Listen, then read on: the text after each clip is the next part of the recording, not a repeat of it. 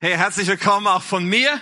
Schön, dass ihr alle da seid zu diesem besonderen Sonntag zur Segnung unserer Crossover Teenies. Crossover, so heißt bei uns der biblische Unterricht, das was andere Kirchen den Konfirmandenunterricht nennen. Die letzten zwei Jahre habt ihr diesen Unterricht gehabt und ihr seid in einem unheimlich spannenden Lebensalter, finde ich, in einer spannenden Phase. Ihr seid keine Kinder mehr. Ihr seid mündig, mündig, eigene Entscheidungen zu treffen. Entscheidungen über so wichtige Fragen wie, wofür lebe ich mein Leben? Was glaube ich eigentlich? Was ist eigentlich das, worauf ich mein Leben bauen will? Mir ist heute ein Thema gegeben worden vom Crossover Team. Ein wahrhaft grundlegendes Thema. Das Thema Wahrheit. Meine Predigt heute heißt nichts als die Wahrheit. Nichts als die Wahrheit. So. Und ich möchte, bevor ich noch bete mit uns und bevor wir richtig einsteigen, zwei Aussagen vorlesen von Jesus. Eine sehr, sehr steile Aussage, die er einmal macht und ein Gleichnis, was er an einer anderen Stelle erzählt. Zunächst Johannes 14, Vers 6. Jesus sagte zu ihm, ist nicht so wichtig zu wem, aber er sagt, ich bin der Weg, die Wahrheit und das Leben. Ich bin der Weg, ich bin die Wahrheit, ich bin das Leben. Niemand kommt zum Vater außer durch mich. Und an anderer Stelle erzählt Jesus dieses Gleichnis in Matthäus 7 und er sagt, wer auf mich hört und danach handelt, ist klug und handelt wie ein Mann, der ein Haus auf massivem Fels baut. Auch wenn der Regen in Sturzbächen vom Himmel rauscht, das Wasser über die Ufer tritt und die Stürme an diesem Haus rütteln, wird es nicht einstürzen weil es auf Fels gebaut ist. Doch wer auf mich hört und nicht danach handelt, ist ein Dummkopf. Er ist wie ein Mann, der ein Haus auf Sand baut. Wenn der Regen und das Hochwasser kommen und die Stürme an diesem Haus rütteln, wird es mit Getöse einstürzen. Wir wollen noch beten. Jesus Christus, ich danke dir. Ich danke dir, weil du uns liebst. Ich danke dir, weil du möchtest, dass für dich erkennen, die Wahrheit erkennen, weil du möchtest, dass wir heute etwas von dir hören. Und ich bete so sehr, dass jeder Einzelne, der diese Botschaft hört, dich hört da drin. Weil sonst habe ich nichts zu sagen. Ich bete, dass du uns begegnest. Amen. Letzte Woche, vorletzte Woche genauer gesagt, war ich in Mainz auf einer Konferenz bei der Basis einer Gemeinde dort und sie treffen sich in einem alten Backsteingebäude und haben jetzt noch so einen Raum daneben dazu genommen und der war so ganz unrenoviert irgendwie, die losen Backsteine quasi an der Wand. Und neben mir, als wir dort in einer Pause saßen, saß ein Pastor aus Neuseeland, Sam Monk, und er, er schaute sich das Gebäude an und sagte so, also das würde es bei uns in Neuseeland nicht geben, dass wir in so einem Gebäude sitzen. Weil er sagt, wir haben so viele Erdbeben, so ein Gebäude stürzt sofort ein. Und das hat mich daran erinnert, dass wir in Deutschland ja eigentlich ziemlich privilegiert sind, was das Thema Naturkatastrophen angeht. Wir erleben relativ wenige davon. Keine Ahnung, ob du schon mal ein Erdbeben erlebt hast, ja? Ein richtiges, wo irgendwie alles zerstört ist anschließend. Also ich weiß, vor 25 Jahren gab es mal in Nordrhein-Westfalen, wo ich war, so ein kleines Erdbeben, da rüttelte es mal so kurz. Das Epizentrum war in Roermond in den Niederlanden, aber es ist nichts kaputt gegangen, soweit ich mich erinnern kann. Ist schon lange her. Aber wir wissen, dass Erdbeben in anderen Ländern oft riesige Zerstörungen anrichten. Manchmal sagt man dann auch noch, wenn dann irgendwie beim Bau gepfuscht wurde, ja, dann stürzen auch die mächtigsten Gebäude ein. Auch beim Thema Stürme sind wir nicht unbedingt so schlimm dran, verglichen mit anderen Ländern. Ja, wir hatten diesen Sturm Kyrill vor zehn Jahren und der war schon heftig und da ist auch ein bisschen was kaputt gegangen, aber letztendlich verglichen mit Stürmen in anderen Ländern alles relativ harmlos bei uns. Jesus erzählt in seinem Gleichnis von, vom Hausbau etwas und ich finde seinen Vergleich faszinierend. Es kann ja sein, dass du sagst, mit Jesus und mit Glauben habe ich nichts am Hut, das ist okay, aber diesen Vergleich finde ich, dem kann man viel abgewinnen. Zu sagen, unser Leben kann man vergleichen damit, dass wir ein Haus bauen. Denn wir treffen unzählige Entscheidungen in unserem Leben, die dann ganz viel entstehen lassen in unserem Leben oder auch nicht, die sehr viel Auswirkungen haben. Wir entscheiden uns in Bezug auf den Ehepartner, in Bezug auf den Beruf, in Bezug auf den Umgang mit Geld, in Bezug auf Freundschaften. An so vielen Stellen bauen wir unser Leben? Und Menschen bauen ihr Leben ja sehr unterschiedlich. Wir alle kommen zu sehr unterschiedlichen Entscheidungen und sehr unterschiedlichen Schlüssen. Was ist jetzt gut? Was sollte ich tun mit meinem Leben? Weil unsere Entscheidungen entstehen nicht einfach im luftleeren Raum, sondern sie erwachsen aus etwas. Sie kommen aus etwas heraus letztendlich. Da gibt es etwas, Jesus nennt es das Fundament unseres Lebens, aber da gibt es Dinge in unserem Leben, die sehr vieles beeinflussen von dem, wie wir unser Haus bauen. Und darüber wollen wir heute ein bisschen nachdenken. Oft nennt man das so die Grundüberzeugung, die wir haben und die dann so vieles beeinflussen. Und bevor wir auf Jesus kommen, kommen wir auch noch, und bevor wir auf den christlichen Glauben kommen, möchte ich erstmal ganz grundlegend etwas unterscheiden. Und ich glaube tatsächlich, dass das nichts zu tun hat mit dem christlichen Glauben im Besonderen. Ich glaube, in Bezug darauf, wie wir unser Leben bauen und aus was letztendlich unsere ganzen Entscheidungen immer wieder kommen in unserem Leben, gibt es zwei grundlegend verschiedene Optionen. Die gelten für jeden von uns. Ich hoffe auch und glaube, dass das für jeden von uns von Gewinn ist, wenn wir mal kurz drüber nachdenken. So die grobe Richtung Nummer eins ist die übrigens, mit der wir alle auf die Welt kommen. Unser Auslieferungszustand sozusagen.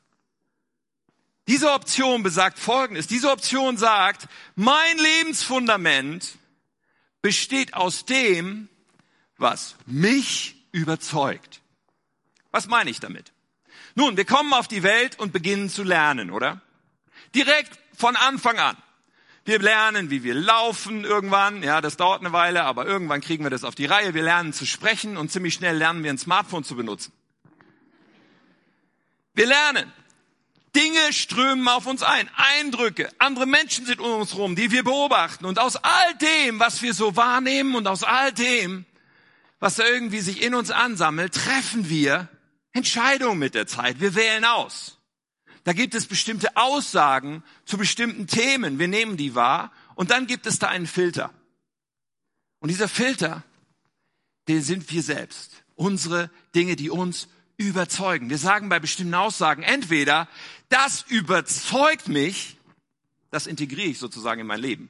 Dieser Gedanke darf Wurzeln schlagen in mir und sich anschließend auswirken. Oder wir sagen, ah, nee, überzeugt mich nicht.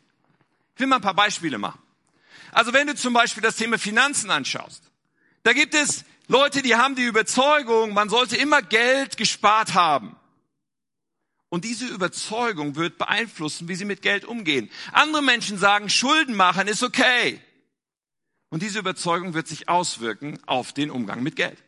Das gleiche gilt für Freundschaften, für Beziehungen, ja, was für einen Partner du suchst und wo du suchst und wie du suchst.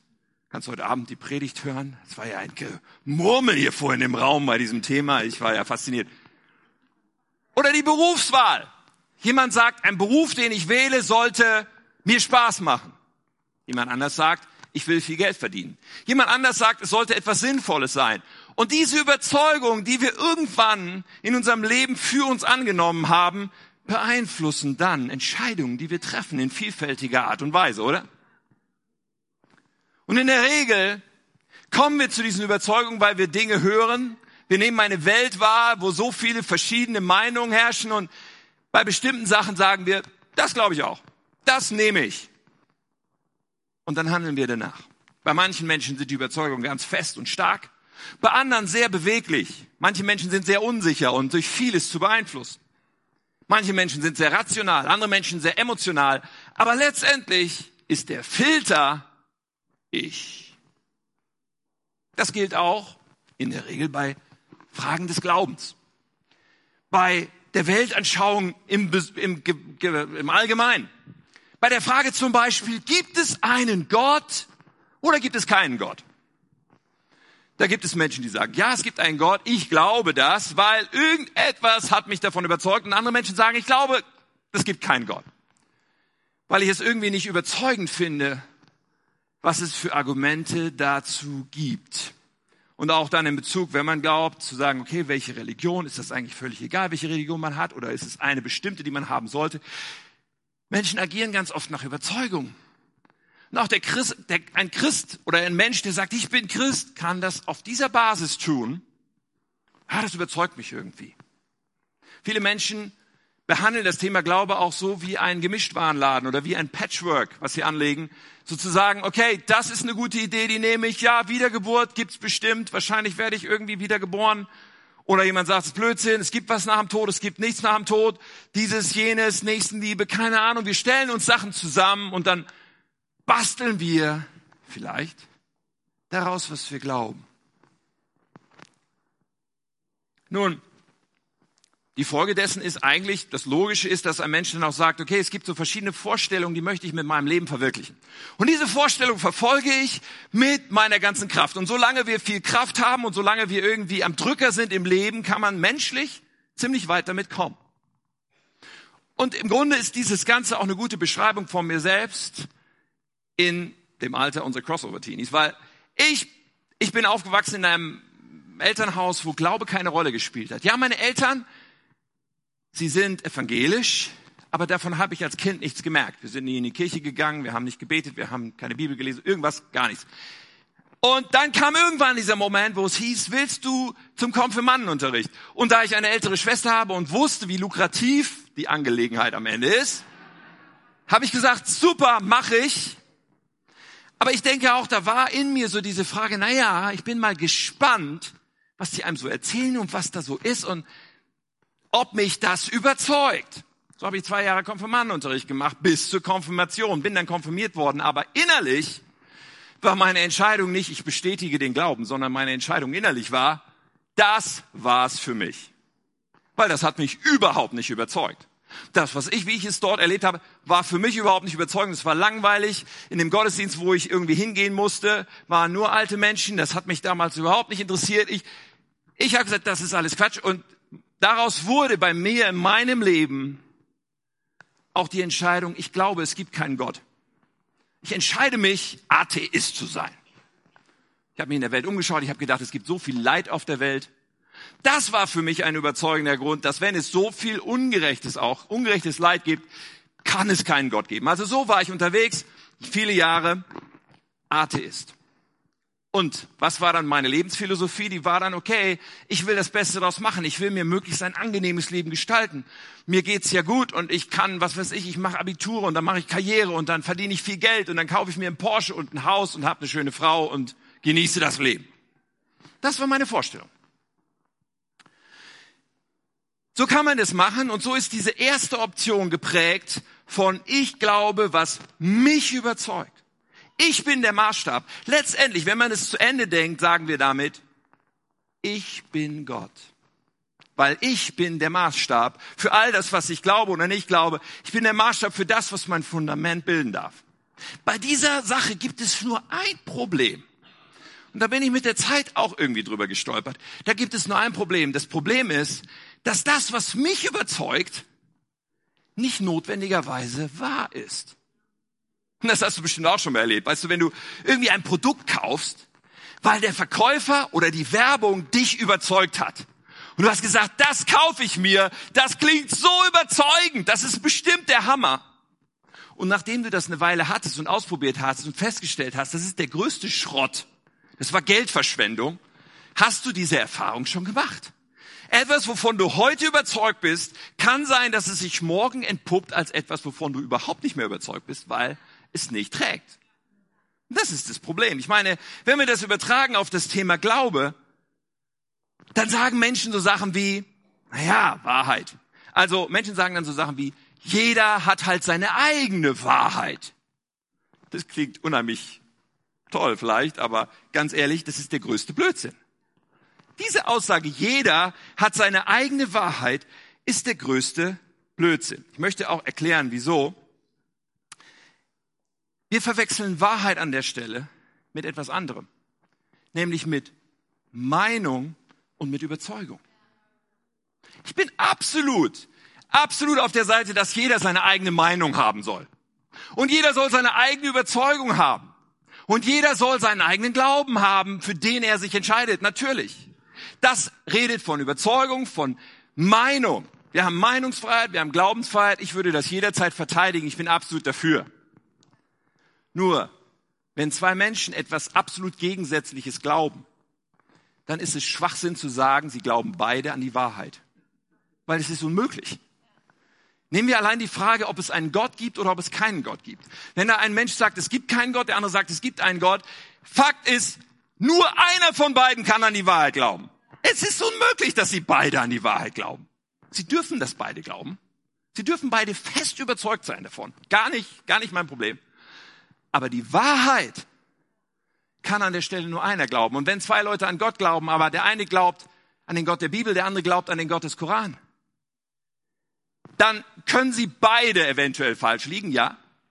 Aber was nicht möglich ist, ist, dass sie beide recht haben. Das ist absolut ausgeschlossen, wenn man sich damit an, wenn man sich anschaut, der Gott des Koran, der Gott der Bibel sind so gegensätzlich, es kann nicht beides zugleich wahr sein. Das ist ausgeschlossen. Ja, man darf das glauben. Ja, ich bin absolut für Glaubensfreiheit. Nur wenn es um die Wahrheit geht, um die Frage der Wahrheit, dann gibt es, was Glaube angeht, ganz, da muss man feststellen, okay, wenn es um Wahrheit geht, dann ist das etwas Absolutes. Dann muss das etwas sein, was nicht von dir und mir abhängt. Was nicht du dir überlegen kannst, anders als ich mir das überlege. Wenn es Wahrheit gibt, dann, dann muss sie absolut sein. Es gibt andere Themen, da, da können wir über Meinungen streiten. Wenn du wirklich unbedingt sagst, Bayern München wäre ein toller Fußballverein, bitte darfst du sagen. Mich überzeugst du nicht damit. Aber wenn es um die Frage geht, gibt es einen Gott, gibt es keinen Gott? Wenn es einen Gott gibt, wie sieht dieser Gott aus? Was ist das für ein Gott? Da gibt es Wahrheit. Natürlich die spannende Frage, kann man diese Wahrheit herausfinden oder nicht, aber dazu kommen wir gleich. Nur Fakt ist, es kann nicht alles gleichzeitig wahr sein. Das ist das Problem bei Option 1. Und ganz ehrlich, wir haben doch alle eigentlich eine Sehnsucht nach Wahrheit.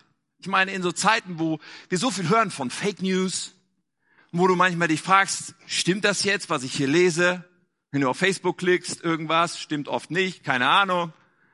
Wo es so viel Verschwörungstheorien gibt, wo selbst hochrangige Politiker sagen, es ist alles irgendwie anders und alles ist gelogen.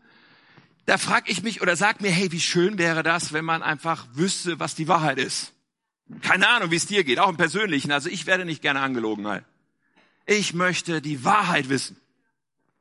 Wir haben eine Sehnsucht nach Wahrheit. Wenn es nun um die Fundamente unseres Lebens geht, also das, aus dem wir heraus unser Leben bauen, wo wir dann unsere Entscheidungen raustreffen, ja, wir können sagen, ich bin der Maßstab, was mich überzeugt, kommt in dieses Fundament rein, aber come on, ich habe mich schon so oft geirrt. Ich habe schon so oft schief gelegen, da haben mich schon Sachen überzeugt, die hinterher sich als nicht so besonders überzeugend herausgestellt haben. Bei dieser ersten Option muss ich das Thema Wahrheit verdrängen. Ich muss es ignorieren. Ich muss sagen, Wahrheit ist eigentlich nicht, was mich interessiert, sondern ich bin Gott, ich bin der Maßstab, ich entscheide, worauf ich mein Leben baue. Und ganz ehrlich, du hast die Wahl, du darfst das. Das ist nicht mein Punkt. Aber es funktioniert nur, wenn wir die Frage der Wahrheit ignorieren. Die zweite Option beschäftigt sich dann mit der Wahrheit. Und wie gesagt, das hat für mich zunächst einmal überhaupt nichts mit der Bibel zu tun. Das machen wir im zweiten Schritt gleich, sondern es hat erstmal etwas zu tun damit, dass es offensichtlich ist, ich kann sagen, okay, ich möchte so gerne die Wahrheit kennen. Ich möchte so gerne, dass das Fundament meines Lebens gebaut ist auf dem, was wahr ist. Auf dem, was absolut wahr ist, weil Wahrheit ist absolut. Es gibt keine andere Wahrheit als absolute Wahrheit. Sonst ist es keine Wahrheit. Ich möchte so gerne mein Leben darauf bauen. Und wenn ich zu dem Schluss komme, dann ist die Folge, meines Erachtens ist die Folge, dass ich dann sage, okay, dann mache ich mich auf die Suche nach der Wahrheit. Vielleicht sagst du, ja, kann man die Wahrheit denn finden? Oder vielleicht sagst du, ich glaube, die kann man gar nicht rauskriegen.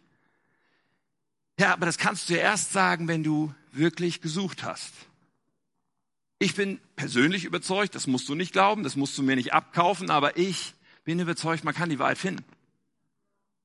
Aber wenn ich will, dass mein Leben auf Wahrheit gebaut ist, dann fange ich an zu suchen fange ich an zu suchen nach dem, was Wahrheit ist.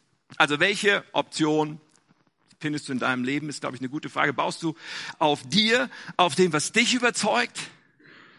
Oder sagst du, da muss es etwas geben außerhalb von mir, das ich finden will, was ich suche. Ich will auf Wahrheit bauen. Jetzt kommen wir zur Bibel.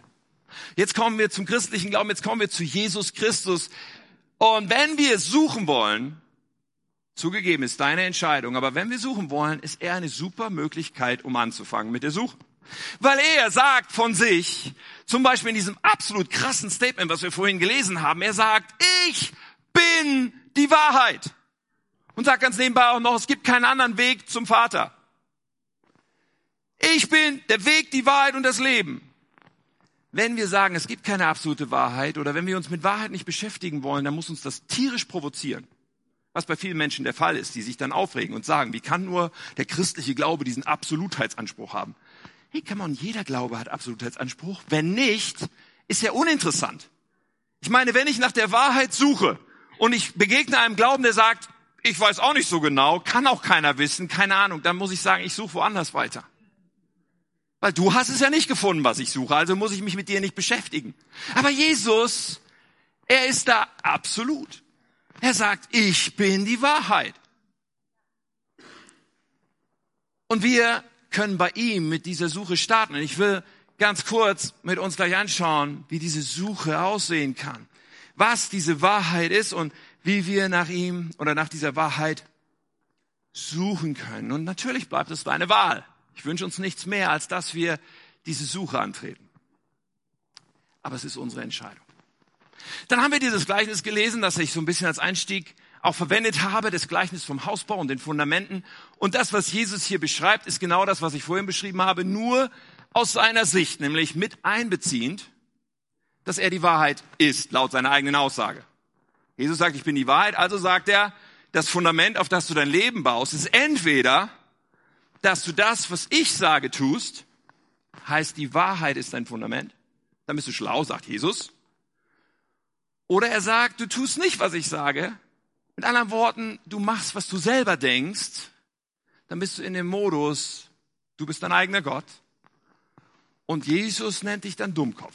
I'm sorry. Hab nicht ich gesagt, hat er gesagt. Aber so tritt er uns gegenüber mit diesem Gleichnis. Wir wollen uns also die Frage stellen, wie können wir suchen nach der Wahrheit? Und ganz kurz, was, wie wird es eigentlich aussehen, wenn wir da irgendwie bei der Suche erfolgreich sind? Mal so kurz vorab. Denn die spannende Frage ist ja, wenn ich jetzt also mich damit beschäftige, mit dem christlichen Glauben, komme ich nicht dann auch hinterher irgendwie so dahin, dass ich so denke, das überzeugt mich, das überzeugt mich nicht, dann bin ich ja doch wieder in Option eins. In der Auseinandersetzung mit biblischen Aussagen denke ich dann, ja, finde ich überzeugend, finde ich nicht überzeugend, ja, Mancher ist da, aber das ist nicht, wovon ich rede. Ich glaube nämlich, dass die Bibel nicht davon redet. Sondern ich glaube, dass die Bibel nicht sagt, das, was du am Ende erleben wirst, ist quasi, dass du dann überzeugt bist. So nach dem Motto, wenn ich jetzt hier nur stundenlang auf dich einrede, werde ich dich schon irgendwann überzeugen davon, dass du jetzt auch Christ werden musst. Nein. Die Bibel ist ganz klar, Menschen können andere Menschen nicht überzeugen, zu glauben. Das ist unmöglich das, was passiert und das, worauf die Bibel uns hinweist, was eigentlich das Ziel von Wahrheitssuche ist, ist, dass wir an einen Punkt kommen, wo wir sagen können, ich habe die Wahrheit erkannt. Und jetzt muss ich das erklären, was das bedeutet. Weil das Erkennen, wovon die Bibel spricht, ist nicht einfach, ich bin überzeugt im Kopf.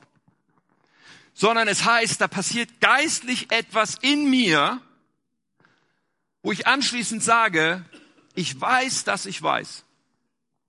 Ich weiß, dass ich weiß, dass das die Wahrheit ist.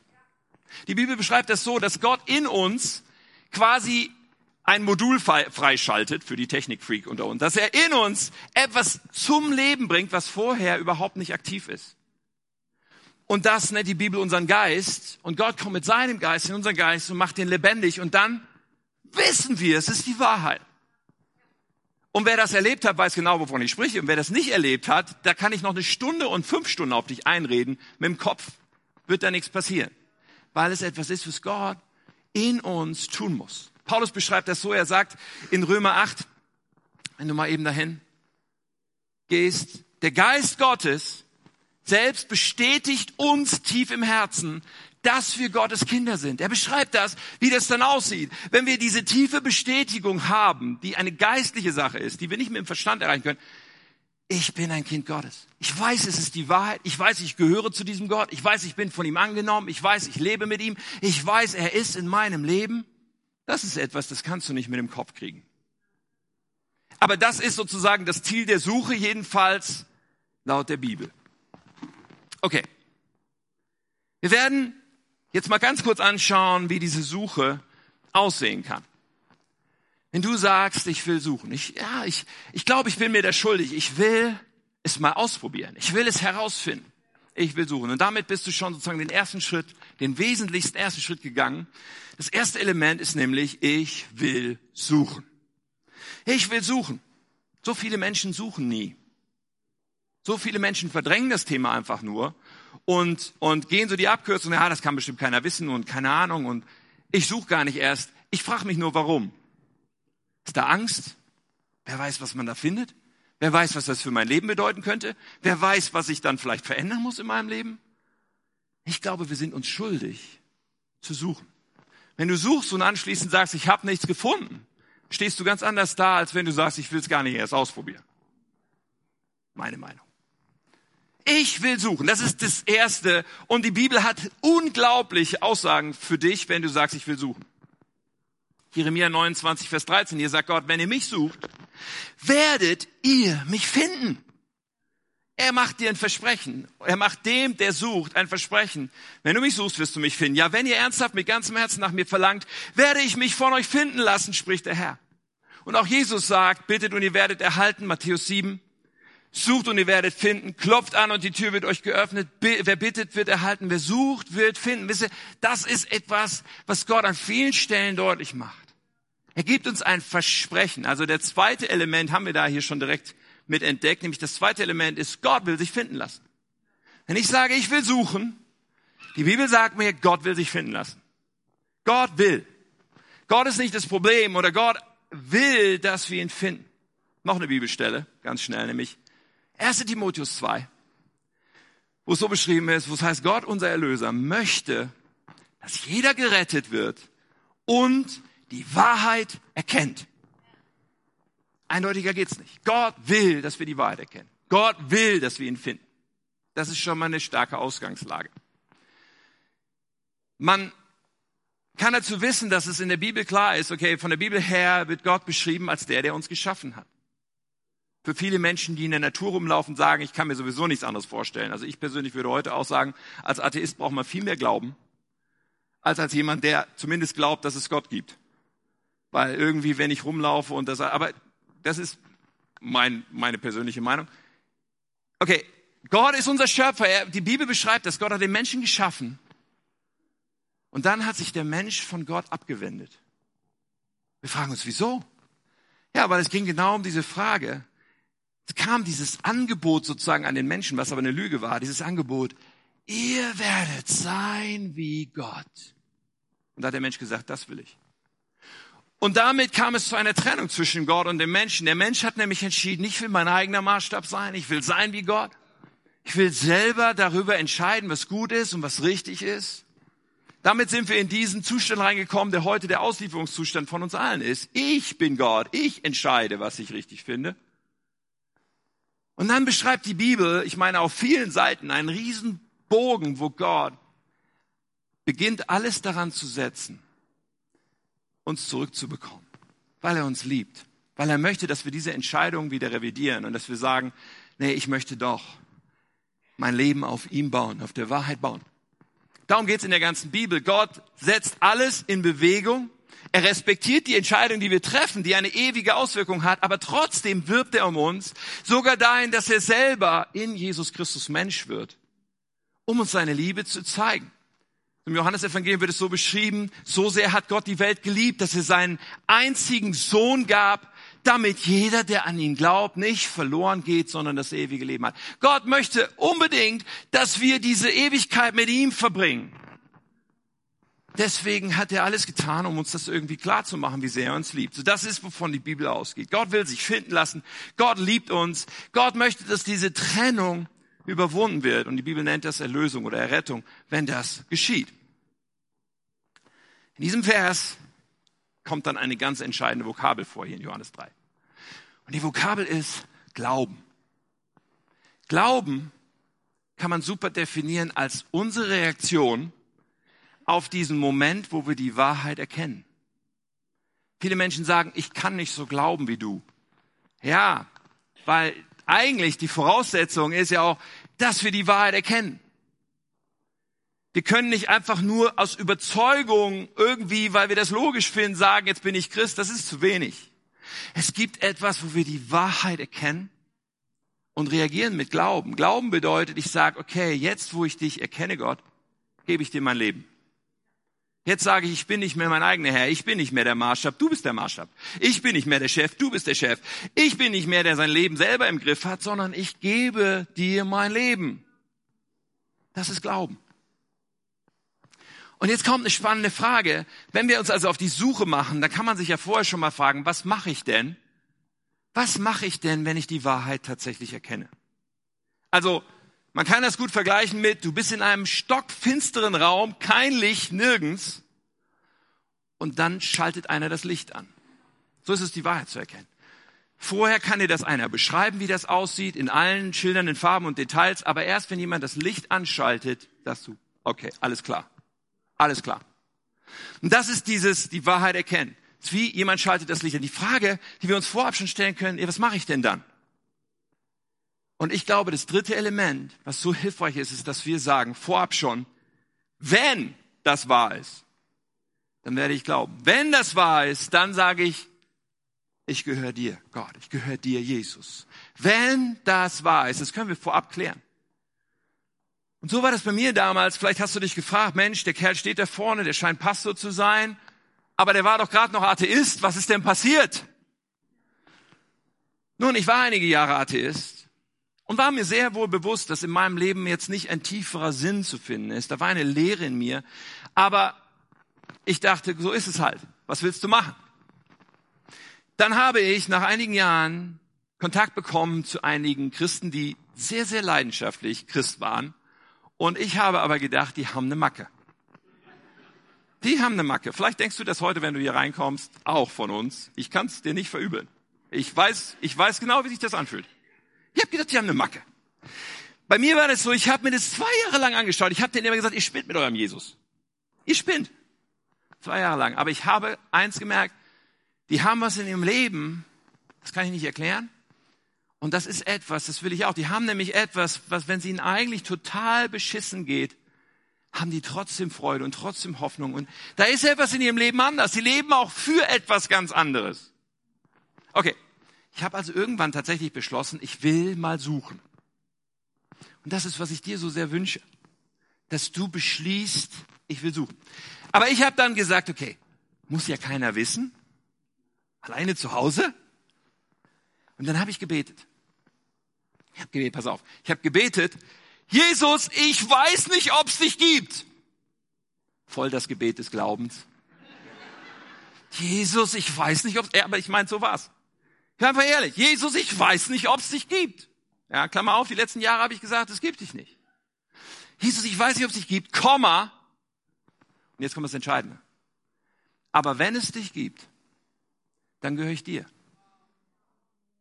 Ich habe vorab eine Entscheidung getroffen. Ich gesagt, ich will jetzt suchen und ich entscheide mich schon, wenn das wahr ist und wenn ich das finde, dann werde ich diesem Jesus mein Leben geben. Etwas anderes macht auch übrigens gar keinen Sinn. Also wenn das unser Schöpfer ist und wenn der uns liebt und wenn das wahr ist, es macht keinen Sinn zu sagen, ich entdecke das und anschließend sage ich, mach trotzdem was. Es macht eigentlich keinen Sinn. Aber gut, ich habe jedenfalls gesagt, okay, wenn das wahr ist, dann gehöre ich dir. Und dann habe ich die nächsten beiden Schritte gemacht und Gott erlebt. Was, ist die, was sind die nächsten Schritte? Ich habe, ich meine, das habe ich ja im Grunde schon beschrieben, was ich dann gemacht habe. Ich habe mit Jesus geredet. Ähm, ich habe mit Jesus geredet und habe angefangen zu sagen, Jesus, wenn es dich gibt, dann zeig dich mir. Das ist ein super Gebet. Wenn du heute irgendwie denkst, hm, ich würde mich gerne auf die Suche machen, wie wär's, wenn du anfängst zu beten, Jesus, wenn es dich gibt, zeig dich mir. Das ist eigentlich eine Frage, ob du den Mut hast, so zu beten. Du musst mir auch nicht verraten, ob du so betest. Du kannst es ganz für dich, ganz geheim tun. Aber das hat Kraft zu sagen, Jesus, wenn es dich gibt, zeig dich mir. Ich persönlich glaube nämlich, ich muss nochmal zurückspringen, ich persönlich glaube nämlich, wenn, wenn wir ihn gar nicht finden wollen, wenn wir nicht so einen Schritt machen der Suche, dann werden wir die Wahrheit nicht erkennen, obwohl Gott gesagt hat, dass er möchte, dass alle die Wahrheit erkennen. Ich muss euch noch eine Bibelstelle nämlich vorlesen, aus, wo Jesus so einmal spricht und, und wir lesen das in Lukas 10, Vers 21. Da heißt es, Jesus wurde von der Freude des Heiligen Geistes erfüllt und sagte, Vater, Herr des Himmels und der Erde, ich danke dir, dass du die Wahrheit vor denen verbirgst. What? Jesus dankt dafür, dass vor manchen Menschen Gott die Wahrheit verbirgt, dass sie nicht diesen Licht an Moment erleben, dass sie nicht erleben, dass plötzlich klar ist und dass sie plötzlich innerlich so tief ist. Er sagt, ich danke dir, dass du die Wahrheit verbirgst. Vor wem? Vor denen, die sich selbst für so klug und weise halten. Das sind wir, wenn wir sagen, ich bin der Maßstab. Mein Verstand, der ist so riesig, selbst wenn es einen Gott gibt, der den geschaffen hat, ist mein Verstand größer. Was ein bisschen interessant ist. Ich überspitze das ein bisschen, ja. Ich, äh, aber ganz ehrlich, wenn wir uns selber für so klug und weise halten, dass wir größer sind als potenziell ein Gott, der uns begegnen will. Jesus sagt, vor denen verbirgst du die Wahrheit. Dann werden wir diesen Moment niemals haben. Diesen Moment, dass das Licht angeschaltet wird. Aber dann sagt er noch etwas. Er sagt, ich danke dir, dass du sie stattdessen, die Wahrheit, vor denen enthüllst, die ein kindliches Gemüt haben. Was ist ein kindliches Gemüt? Ein kindliches Gemüt ist, Papa, zeig's mir. Ein kindliches Gemüt ist zu sagen, ich weiß nicht genau, ich traue mir da selber nicht so richtig, aber ich will es rausfinden. Ich will diese Wahrheit finden. Und dass wir anfangen, vielleicht mit einem Zweifel zu beten. Zweifel ist völlig in Ordnung. Solange wir ehrlich sind, solange wir sagen, Jesus, ich weiß nicht, ob es dich gibt, aber dass wir anfangen zu beten dass wir sagen, ich, wenn ich die Wahrheit finde, dann weiß ich, das hat Konsequenzen für mein Leben, aber dieses Risiko gehe ich ein. Weil ich bin es mir selber schuldig. Ich, ich möchte nicht einfach auf mich selber vertrauen. Traust du dich so zu beten? Und dann das Letzte. Lies die Bibel mit suchendem Herzen. Das ist so genial, dass wir die Bibel haben. Und auch das habe ich gemacht. Ich habe mich hingesetzt, und gesagt, ich fange an mit der Bibel. Fang an, die Bibel zu lesen. Am besten fängst du an in den Evangelien, im Neuen Testament, bei Jesus. Und dann kannst du so beten, kannst sagen, Jesus, ich weiß nicht, ob es dich gibt. Ja, wenn es dich gibt, dann begegne mir jetzt. Dann sprich zu mir, wenn ich hier die Bibel lese. Und wenn du den Mut aufbringst, das ehrlich zu beten, ich sag dir, es wird passieren. Ich habe das erlebt. Ich habe die Bibel gelesen mit dieser Einstellung, mit dieser, man kann die Bibel ja mit vielen Einstellungen und Haltungen lesen, aber meine Einstellung war, ich will rausfinden, ob es wahr ist. Und Gott hat begonnen, mir zu begegnen. Wir sind Kronleuchter aufgegangen. Ich dachte, what? Das gibt's überhaupt nicht. Ich habe angefangen, es auszuprobieren. Sowohl das, was die Bibel sagt an verschiedene, über verschiedene Dinge im Leben, als auch über Gebet. Ich habe gebetet, ich habe es ausprobiert. Ich habe Gott erlebt. Und in mir ist etwas geschehen. In mir hat Gott das Licht angemacht, etwas, wozu wir menschlich absolut nicht in der Lage sind. Aber etwas, was passiert, etwas, was Gott versprochen hat, denen, die sich nicht selbst für klug genug halten, sondern denen, die sagen, ich suche, ich versuche zumindest, ich versuche rauszufinden, ob das die Wahrheit ist. Denen hat Gott es versprochen. So mein Auftrag heute war, über Wahrheit zu reden und ich glaube, dass das sehr, sehr grundlegend eine Weichenstellung ist ob wir sagen, Wahrheit interessiert mich nicht. Was mich interessiert, ist, was ich verstehe, was ich denke, was ich logisch finde, was sich gut anfühlt, was auch immer. Das packe ich in mein Leben rein. Kannst du machen. Ich bin froh über Meinungs- und Glaubensfreiheit. Oder du sagst, nein, Wahrheit. Ich will die Wahrheit wissen. Ich mache mich auf die Suche. Liebe Crossover Teenies, in den letzten zwei Jahren hat das Team sehr viel in euch investiert hat versucht, euch so gut es geht, alles mitzugeben, was nur geht. Auch die ganzen Jahre schon investieren eure Eltern in euch. Ich bin überzeugt. Und geben euch alles mit, was sie können. Und das ist super. Ich hoffe, dass es hilfreich ist für euch. Doch es ersetzt eines nicht. Nicht für euch und für keinen von uns hier. Nämlich, dass wir an irgendeinem Punkt unseres Lebens selber entscheiden. Ich will wissen, ob es wahr ist. Ich will mich auf die Suche nach Jesus machen. Und wenn ich Jesus erkenne, wenn ich die Wahrheit erkenne, dann gehört ihm mein Leben.